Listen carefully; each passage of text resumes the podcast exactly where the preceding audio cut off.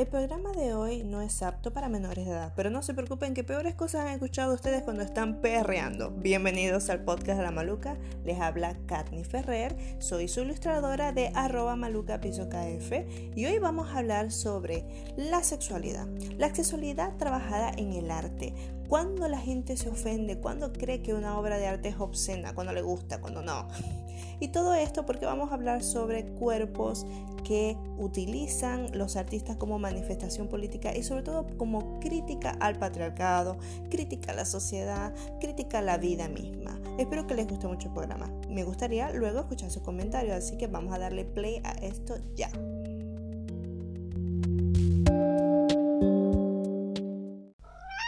El podcast de la maluca.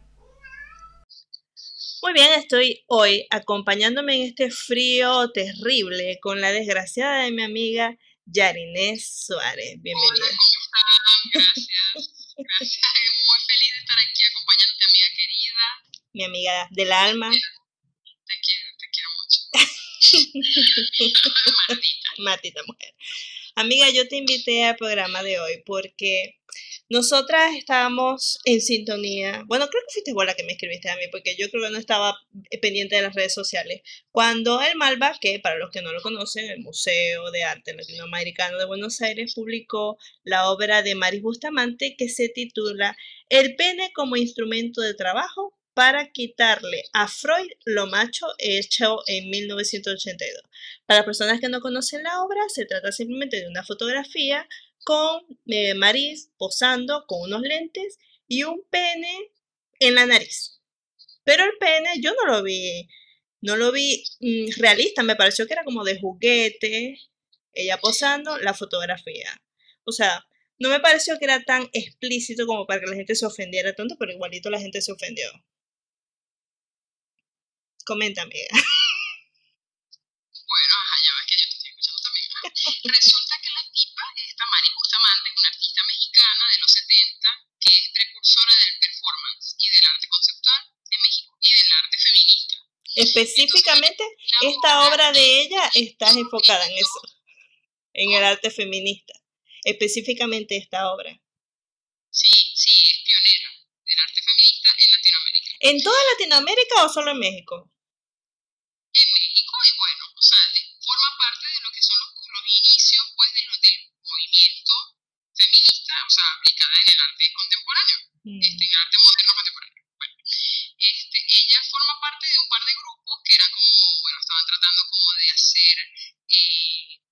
transgredir todos estos patrones y todas estas normativas heteropatriarcales eh, Sí, de la primero- sociedad.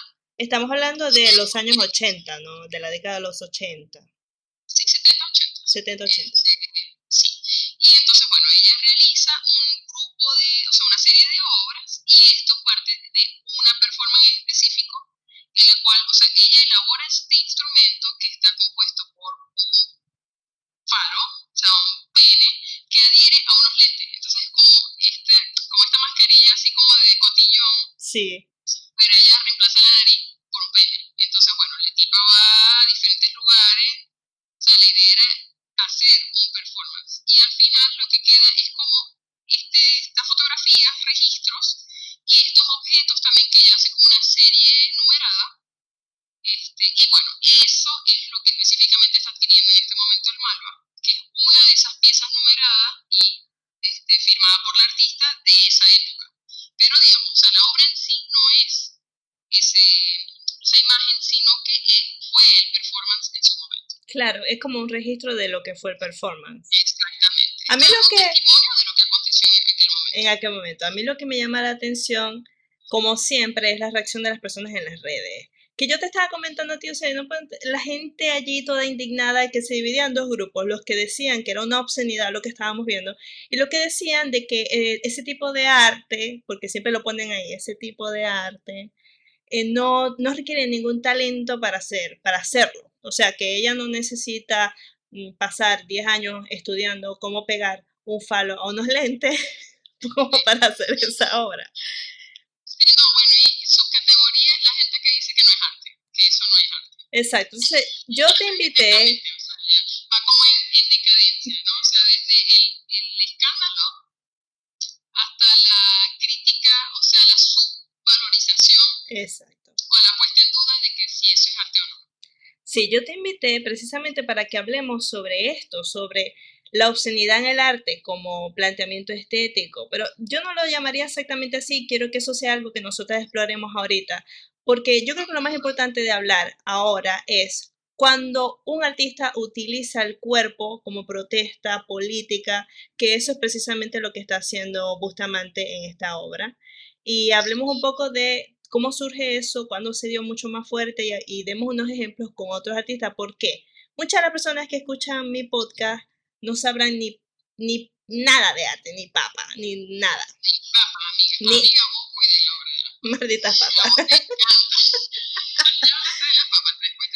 Un día voy a hablar de, de qué papas estamos hablando nosotros aquí precisamente. Un episodio eh, exclusivo de las papas, Las papas en...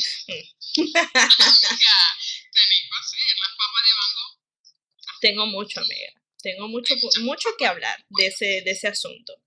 Eh, lo otro también es que, por ejemplo, como te decía, hay muchas personas que me escuchan y no tienen ni idea de arte contemporáneo ni de, la, de lo que surgió después del, de- del modernismo, entre otras cosas. Y también porque estamos hablando específicamente de que en el arte es donde se da el espacio para hablar temas que normalmente en nuestro día a día no nos permitimos hablar. ¿Ya? Entonces, para, que, que están censurados, pero que son necesarios para nuestra, nuestra evolución, ya sea moralista, psicológica, emocional, porque nuestra cultura rige nuestro comportamiento. Y hay muchas cosas que están detrás de estos elementos simbólicos que la gente no quiere enfrentarse y que en el arte se dan para que esto se hable, para, para exponerlo. Por eso es que de allí viene esta rama de la estética de la obscenidad.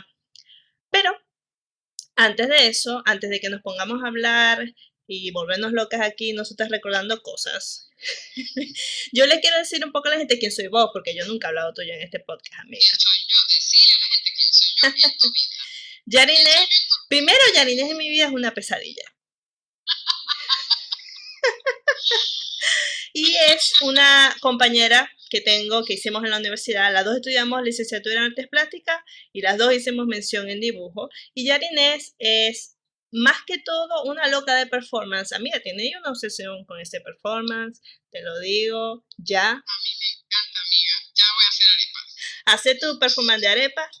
En- quizás en las redes, quizás en Twitter pueda dejar alguna de tus obras en caso de que la gente te interese. Y amiga, vos también eh, trabajáis mucho en la investigación. ¿Qué son los temas que vos investigáis en el arte? ¿Cuáles son? Sí, Yo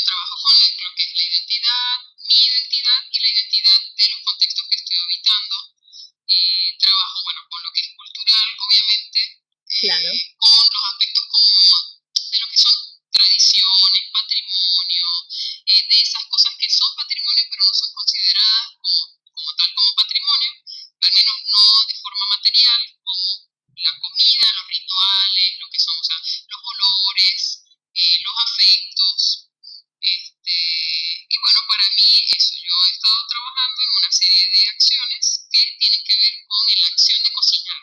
bien. Este, y bueno, es como una, como una plataforma para uno involucrarse con el otro. Perfecto, amiga. Eso, bueno, trabaja un poco eso, la conexión, la conexión y la memoria y la identidad. Te voy a comentar algo que leí y me parece apropiado para... ¿Qué fue, amiga? ¿Te colgaste? No, ¿qué pasó? ¿Qué pasó? Bueno, que estamos empezando, amiga. Saben que estamos hablando de esto. ¿Sabes por qué? ¿Sabéis por qué eh, traigo este tema al podcast? Porque yo últimamente estoy leyendo un libro que se llama Sexo, Género y Poder. Y algo que me llamó mucho la atención del libro es que definitivamente el sexo rige nuestra conducta. No solamente el sexo termina definiendo, desafortunadamente, que tenemos una sociedad que establece un mundo binario, hombre y mujer, y te define a ti como mujer, a que te comportes bajo una serie de reglamentos específicos para tu género y el masculino específico para el de él. Y además de ello, también influye en, influye en nuestra cultura, en nuestras políticas, en nuestro sistema de salud, en muchas cosas que uno no tiene ni la más mínima idea. Con esta obra de Maris Bustamante, ella está haciendo una crítica a Freud, una crítica al psicoanálisis. Y yo no sé si mucha gente sabrá, pero Freud era un loco, amiga. O sea, ese hombre odiaba a las mujeres de verdad. Y todas las cosas que él decía con respecto a la mujer y su sexualidad eran totalmente absurdas, amiga. O sea, era una cosa que uno no... ¿Vos tenías alguna idea de lo que se habla, de lo que habla Freud con respecto a la sexualidad femenina? He leído muy poco, pero, o sea, obviamente lo que sé es que en rasgos generales está sumamente enfocado y obsesionado con lo falo, o sea, con lo, lo, lo fálico. Sí, definitivamente.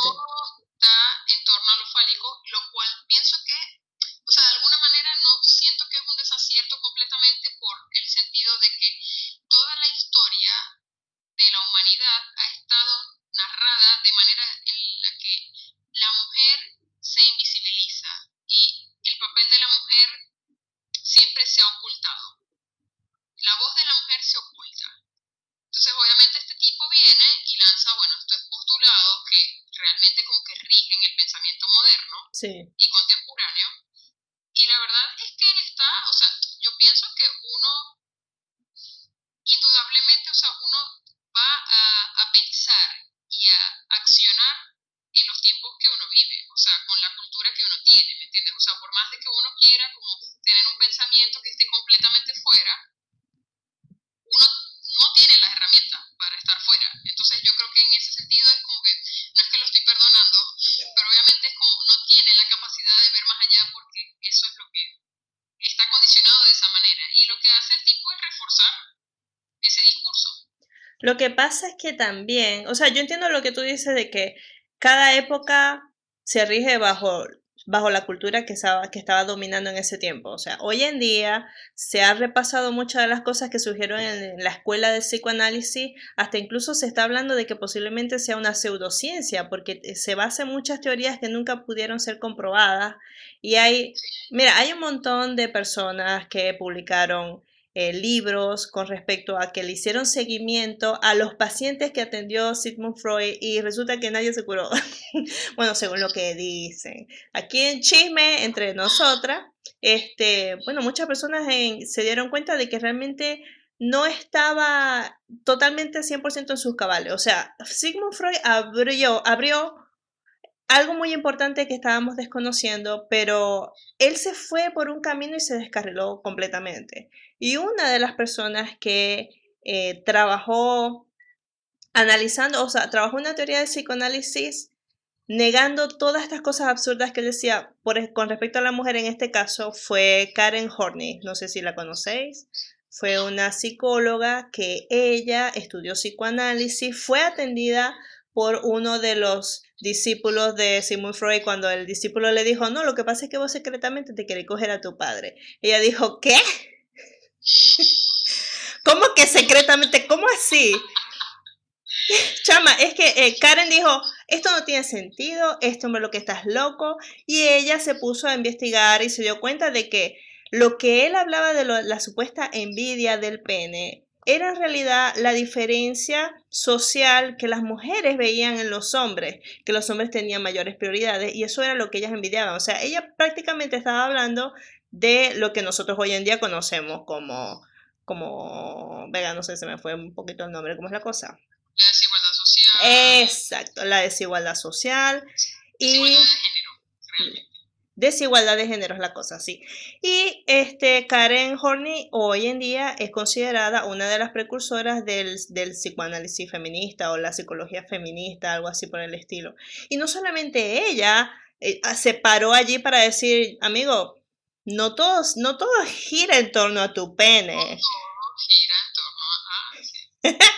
también está, también está Carl Jung, el libro rojo que vos tanto odias y que vendí en tu tienda. Yo lo odio ese libro. bueno, entonces, ¿para qué está el arte?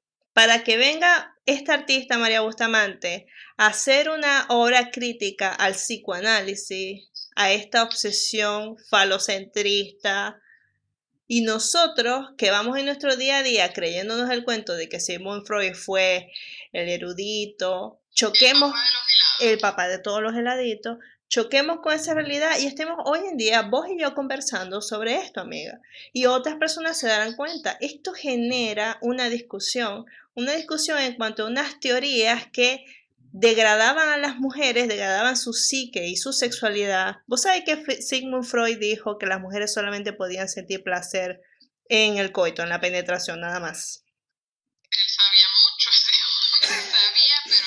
Ay, amiga, a mí me da, me da una tristeza lo que fue esa esposa de ese hombre, amiga. ¿Vos sabés qué es? ¿Sabés qué es estar casada con un tipo que cree que vos lo envidiáis a él porque tiene pene, que vos lo único que queréis es tener un pene? Amiga, pero ¿sabes qué? Secretamente esa mujer sabía lo que tenía que hacer para ella misma. Yo creo que sí. ¿Vos crees, amiga? Yo sí, yo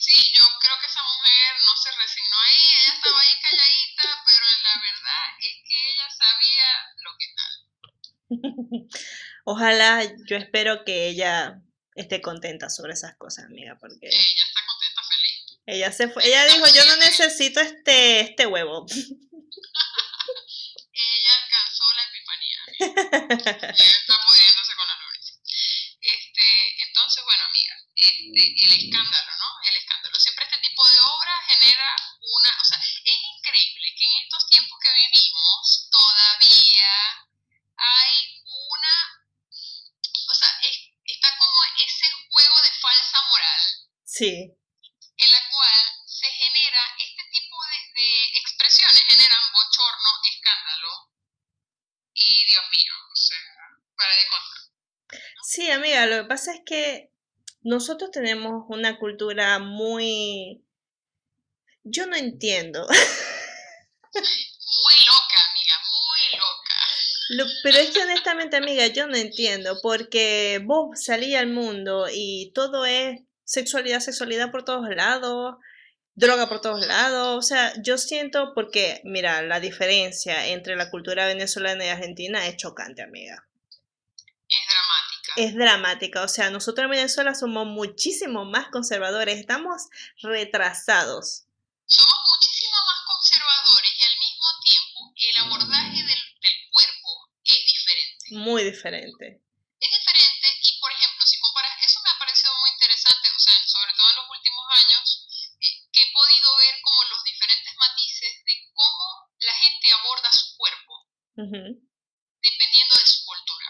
Entonces, por ejemplo, en Venezuela nosotros tenemos como un, una forma más expresiva y más cálida y hay más proximidad con el otro a nivel físico. Acá la gente es mucho más distante.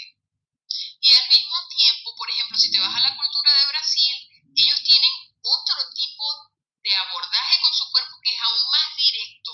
¿Verdad, Es amiga? impresionante, sí, es increíble. O sea, realmente es como, o sea, en una escala yo diría como que lo más, de alguna manera, o sea, un cuerpo como más visceral, con una aproximación, de- o sea, con el cuerpo como mucho más, este, eh, más de impulso y más así, este, es la cultura brasilera y después diría, o sea, Venezuela y después diría como, bueno, Argentina. O sea, es como una escala de, de, mano- de mayor a menor. Sí, y lo otro también, por ejemplo, a mí me sorprendió muchísimo ver a las personas que muestran, ellas se muestran, muestran sus cuerpos. Yo nunca había visto tanta, tanta barriga, tanto ombligo, tanta teta, tanto culo desde que llegué aquí en verano, amiga. También, también es muy interesante, sí, o sea, y es como, yo creo que también es un tema, eso tiene que ver como con el tema del pudor, Pudor.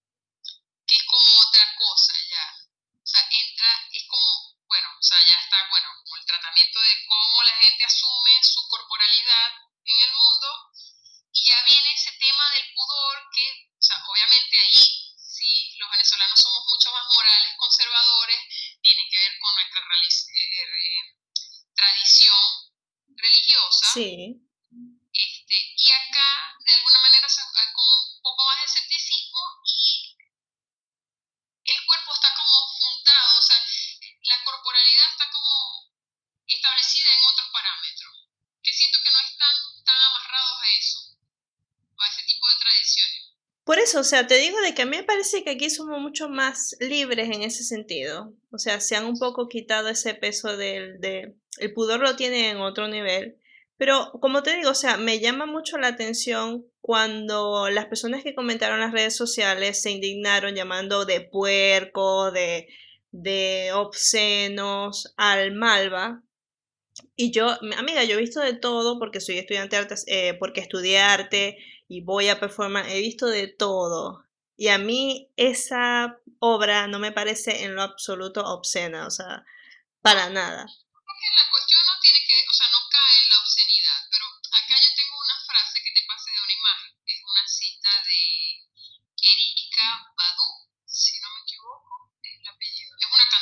Ajá. Y la frase eh, dice, la gente está incómoda con la sexualidad que no es para consumo masculino. Mm, Esa, esa frase la vi un día navegando por internet y me pareció, o sea, como tan apropiada para estos tiempos y para todos los tiempos. Realmente es como, o sea, es increíble cómo pasamos, o sea, de la apertura de, de Grecia y de Roma y el libertinaje a sociedades completamente eh, hermética.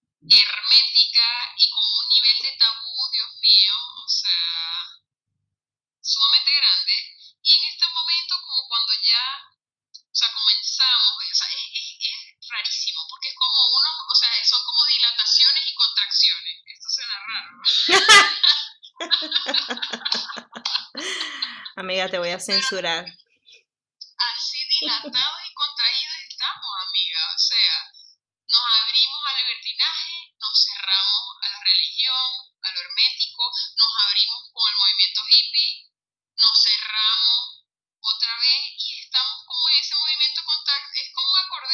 Acordeón. O Sí. sea, entonces así se va moviendo como todo lo que son los temas de la sexualidad y eh, sobre todo de la sexualidad y obviamente que los poderes se establecen en torno a eso.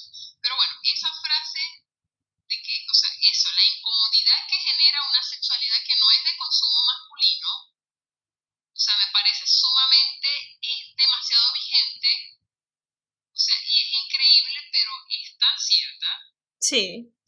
porque es como, obviamente, como esto no es un cuerpo de una mujer que está erotizando. Ni, tampoco. está, está el cuerpo femenino Sí. que siempre ha sido un objeto para el disfrute de, bueno, Y tampoco es una mujer que está, está complaciendo el No accesorio que tiene ella puesta ahí en la frente, en la, en la cara. no está utilizando de manera erótica No la está utilizando de manera erótica. lo Y- fálico. Entonces lo está, o sea, lo está colocando en conflicto.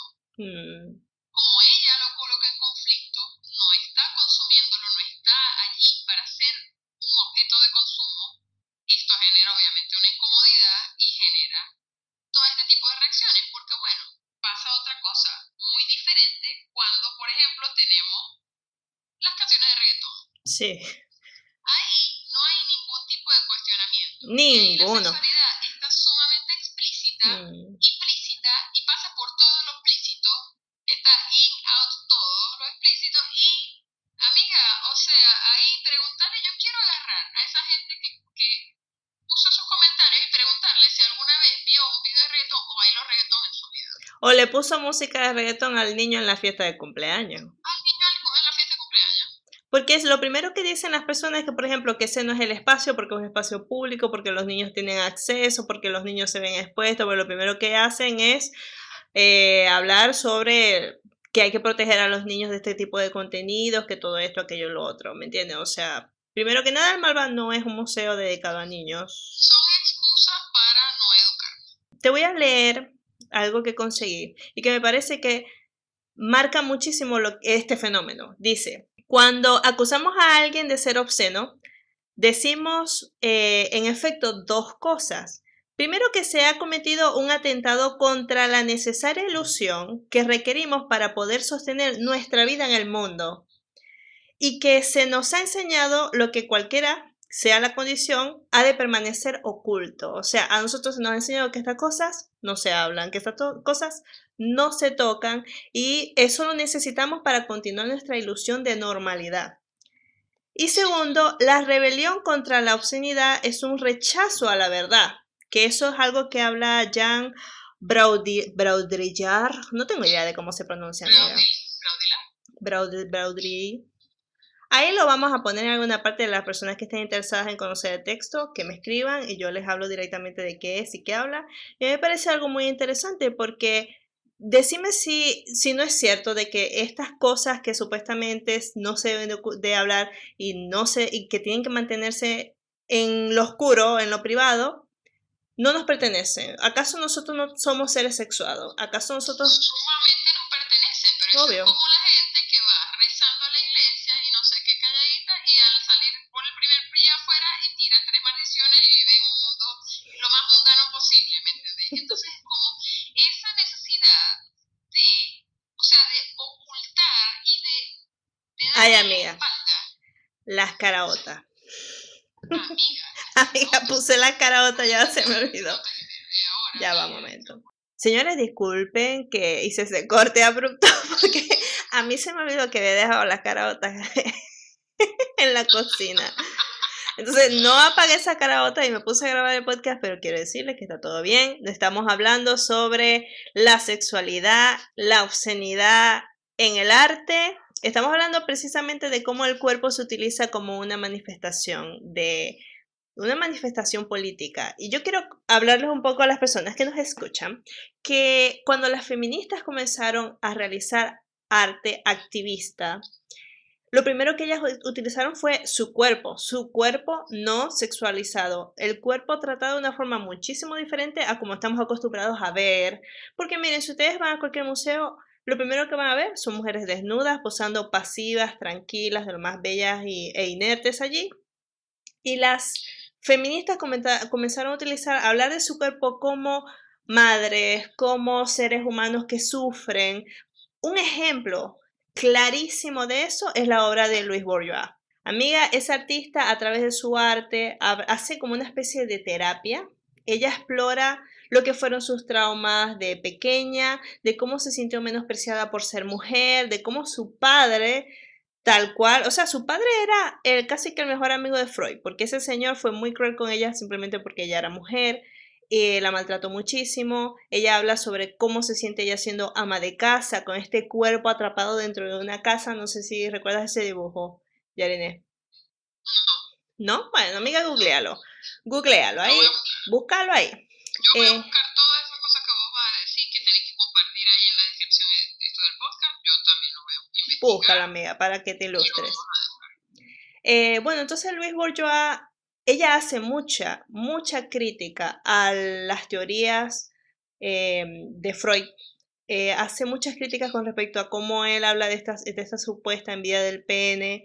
Y a mí me da mucha risa porque ella tiene una obra que es un falo gigante, amiga. Es enorme, no sé cuánto me dirá. Y, y ella está posando, abrazando ese huevo así. Y yo me imagino los comentarios de las personas si ven esa fotografía. Porque es una señora ancianísima, anciana, abrazando hacia su huevo. Y me encanta.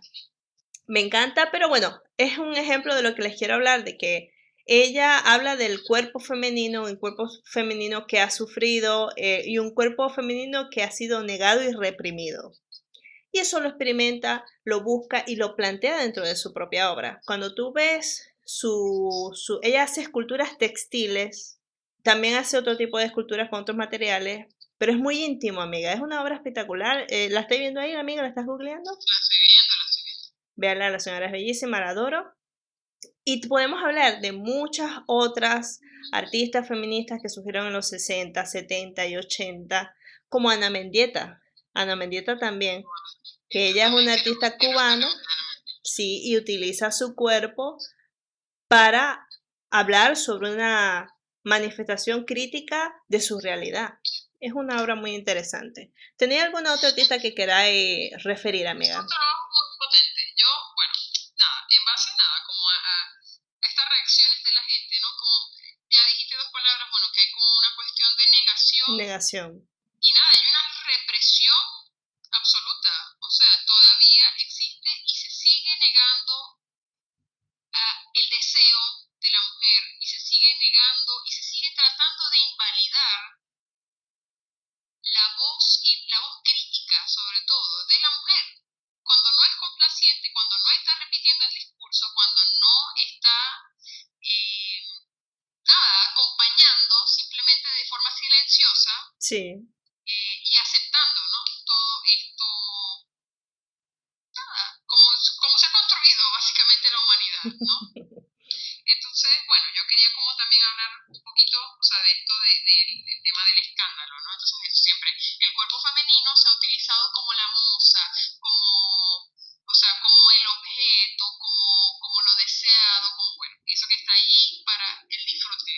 Disfrute de los otros. de los otros, de Los.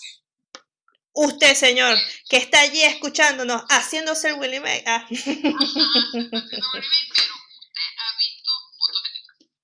Usted ha visto un montón, usted hace un, un clic y ahí están todas esas tetas a su disposición. Y las está buscando. Y la- la. Bueno, resulta que hay un tipo que se llama eh, eh, Courbet, Ujú. Que en 1866 hizo Es- una pintura Ajá. de un papo. ¡Ay, el famoso papo! Él hizo una pintura de un papo, amiga, en 1866, que era como, bueno, la pintura así, todo, todo lo, Dios mío, así, después el renacimiento y toda esa verga que vino la modernidad. y Claro. tal,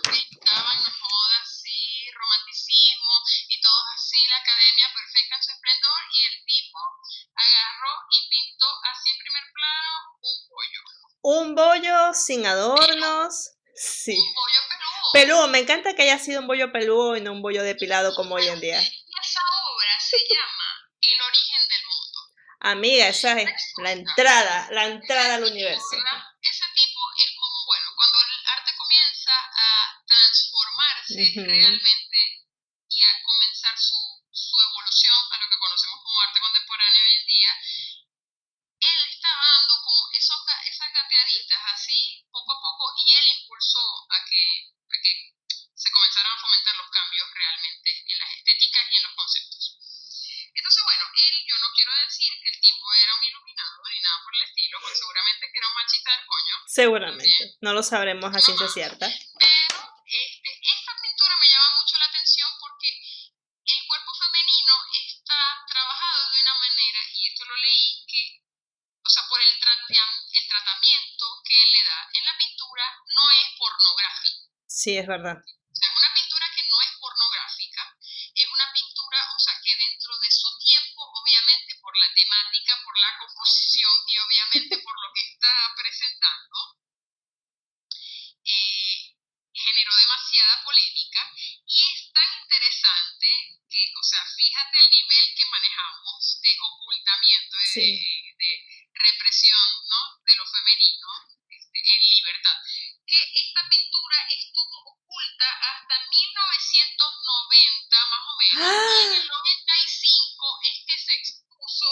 serio. finalmente, sí, eh, en París. Bueno, para personas que no sepan, amiga, porque a mí no me escuchan solamente venezolanos, un papo es una vulva.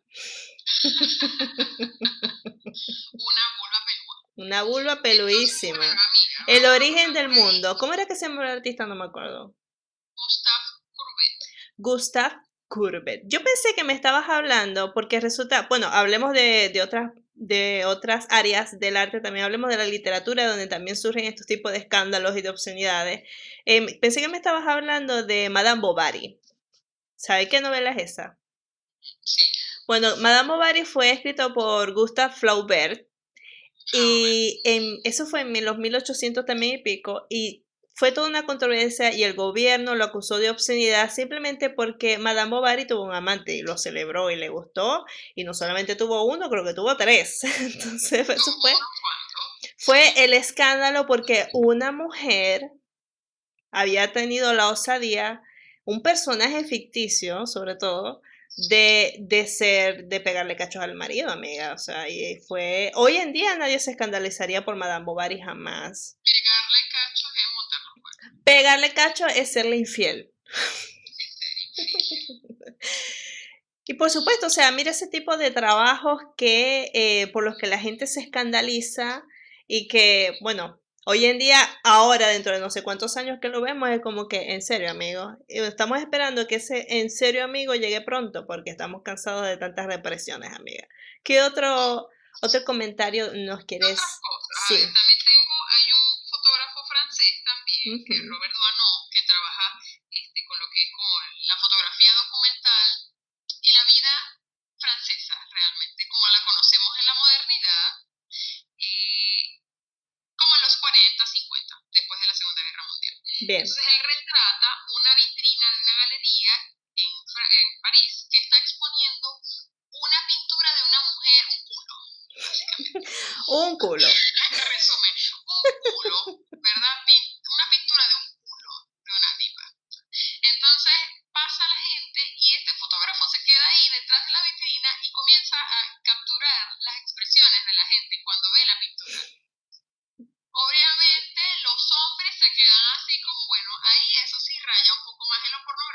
Claro.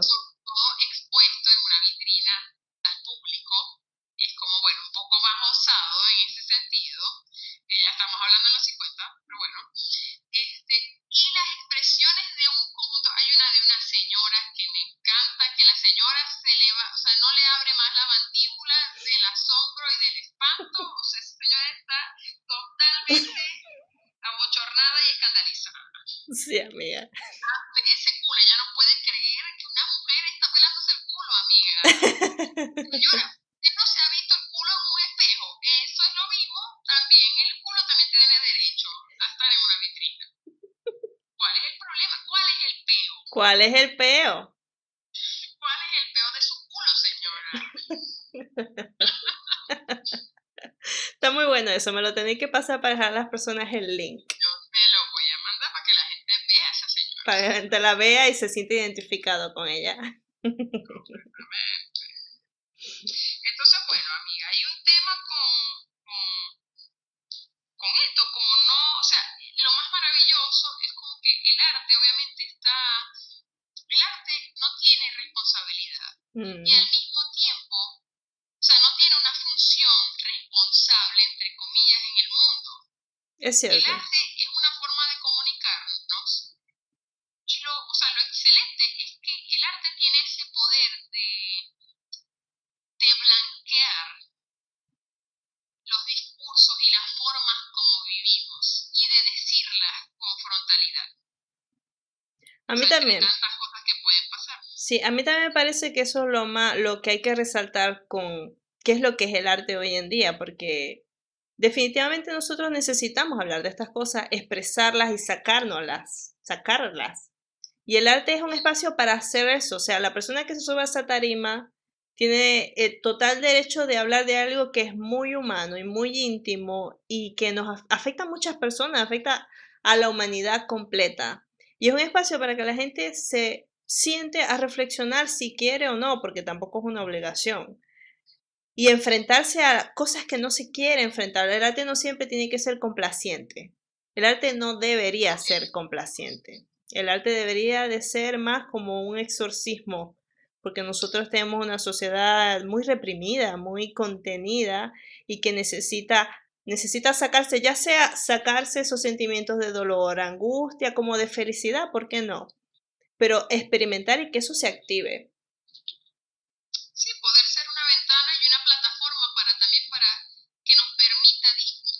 Estas cosas, no solamente visibilizar los problemas, sino bueno, que dé pie. Yo creo que uno de los o sea, de las características más interesantes y con más potencia es que uno pueda establecer ese momento de diálogo, Sí, o sea, comenzar a discutir y comenzar a pensar, o sea, a partir de algo que te choque, quizás la obra, o sea, es que el arte no es una solución, el arte no es que tiene una respuesta, sino que es un detonador, es un para que uno comience a darle pie a nuevos planteamientos, a enfrentar las realidades que uno vive, a asumirse, a aceptarse.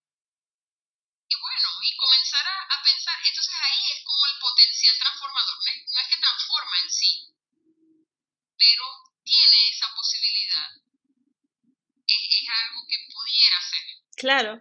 Ya como para ir concluyendo, me gustaría hablarte de una última artista que me parece muy interesante. Ella es japonesa y se llama Roku de Nashiko. Aguántate.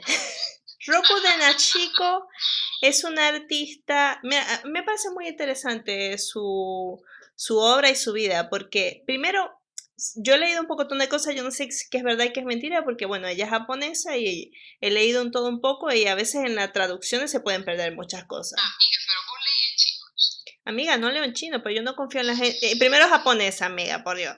No confío en la gente que la traduce. Supuestamente ella se hizo una cirugía porque no le gustaba su vulva, los labios de la vulva. Se hizo la cirugía para que quedara más bonita. Y como le gustó mucho su trabajo, ella decidió hacerse unas... O sea, ella hacía unos moldes, se los pegaba y después hacía la esculturita de su vulva, amiga. Imagínate que yo me pongo un pedazo de yeso en la nariz y después ese yeso lo relleno de, no sé, pues yo no sé hacer escultura y queda la escultura de mi nariz. Ella lo hacía con su vulva. Con su vulva. Sí. O sea, Es su papo. Entonces ella tenía este ¿Qué hacía trabajo. ¿Cómo? ¿Y qué hacía con eso? ¿Para dónde lo llevó? Tenía esas pequeñas, esas pequeñas eh, esculturitas de su vulva y ella no sé dónde las iría a mostrar, pero eh, ella llegó a la fama fue porque ella decidió hacer una canoa enorme. Una canoa, amiga. una canoa en forma de su vulva y ella se metió en esa canoa y se fue. Entonces, esa mujer me diseñe la casa. sí, amiga. Ella eh, fue acusada de romper la ley de obscenidad que hay en Japón, porque en Japón está prohibido eh, representar de modo explícito los órganos sexuales, amiga. Y la- de- le dijeron, mira, tenéis dos opciones, pagáis esta multa o vais a la cárcel. Y él le dijo, yo voy a la cárcel. Voy a la cárcel porque yo tengo derecho a hablar sobre mi órgano sexual, porque la, la, la, la tipa la metieron presa. Amiga, la metieron presa. Sí, y en esa experiencia que ella vivió en la cárcel, Ahora la cárcel tiene forma de vulva. sí, ella escribió un manga que se llama Obscenidad, donde ella hace como un análisis de por qué específicamente la vulva, mostrar la vulva, hablar la vulva, hablarla, mencionar, decir papo, chocho, concha allá en Japón es un pecado, amiga. ¿Y sabías que en Japón existe una feria que es para celebrar el, el falo, el pene? Y la gente sale toda disfrazada de pene y es todo un festival, todo de... Bueno, como los aros que yo cargo puestos, todo el mundo usando pene. Los aros vos lo compraste allá en Japón. amiga. Eso los compré yo en Japón, amiga, exclusivo. entonces que estaba tan contenta con su chocho, la metieron presa por hacer una canoa con la forma de su chocho. Sí. Cuando en Que Japón, se vaya, que toda esa gente se vaya a mamar un chocho. entonces en Japón, el, ah, mira, en Japón vos podés decir huevo. Mámame el huevo y no pasa nada. Pero si decís, mámame el, el papo, te meten preso.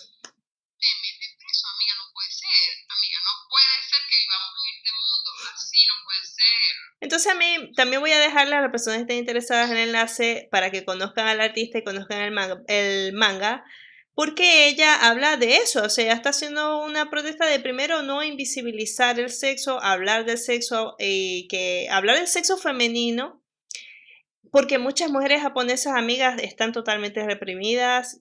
Hay, recuerdo que yo había visto un documental de que las mujeres japonesas eh, no tienen derecho de disfrutar de su sexualidad, que todo es para complacer al marido, que, que los esposos no tienen sexo después de tener hijos, que ellas prefieren que ellos tengan a sus amantes. Es todo un tema, amiga. Entonces es muy interesante este trabajo que ella ha hecho. la verdad es que eso no solamente pasa en Japón. O sea, esto está pasando en, todos los, en todas las latitudes, en todo el mundo entero. Y es una tristeza que todavía como, como sociedad, o sea, siento realmente que estamos avanzando, pero con una lentitud Mm. Muy grande para lo que debería ser. Y, y es lamentable, o sea, visto así como vos estés planteando esto, he visto historias de mujeres que la, eh, les queman sus órganos sexuales, El clítoris. sí, que la quema de clítoris, este, Sí. que, si no me equivoco, es en, en África.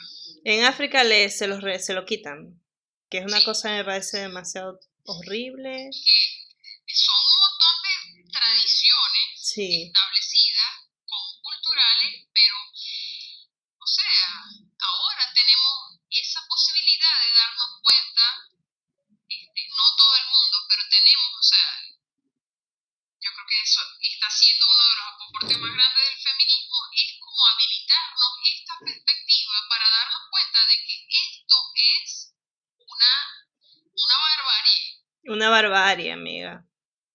es inhumano. Es un muy tratamiento inhumano. inhumano y las mujeres tienen, pueden tener y deberían tener tantos privilegios como los hombres. Exactamente. Por eso es que después de este programa, amiga, yo voy a dedicarle un episodio al clítoris, un episodio al imen, y esos van a ser programas que ustedes, mis queridos compañeros de La Maluca, van a escuchar próximamente, porque bueno, el aislamiento me ha llevado a eso y me parecen temas que deberíamos empezar a hablar. Muchas gracias, mi amiga desgraciada, por acompañarme en este programa. Bueno, muchas gracias a todos por escuchar. Espero que les haya gustado el programa. Le vamos a dejar los links en mi Twitter, arroba CatneyF. En Twitter les voy a dejar todos los artistas de los que hablamos hoy. Y nos vemos entonces la próxima semana.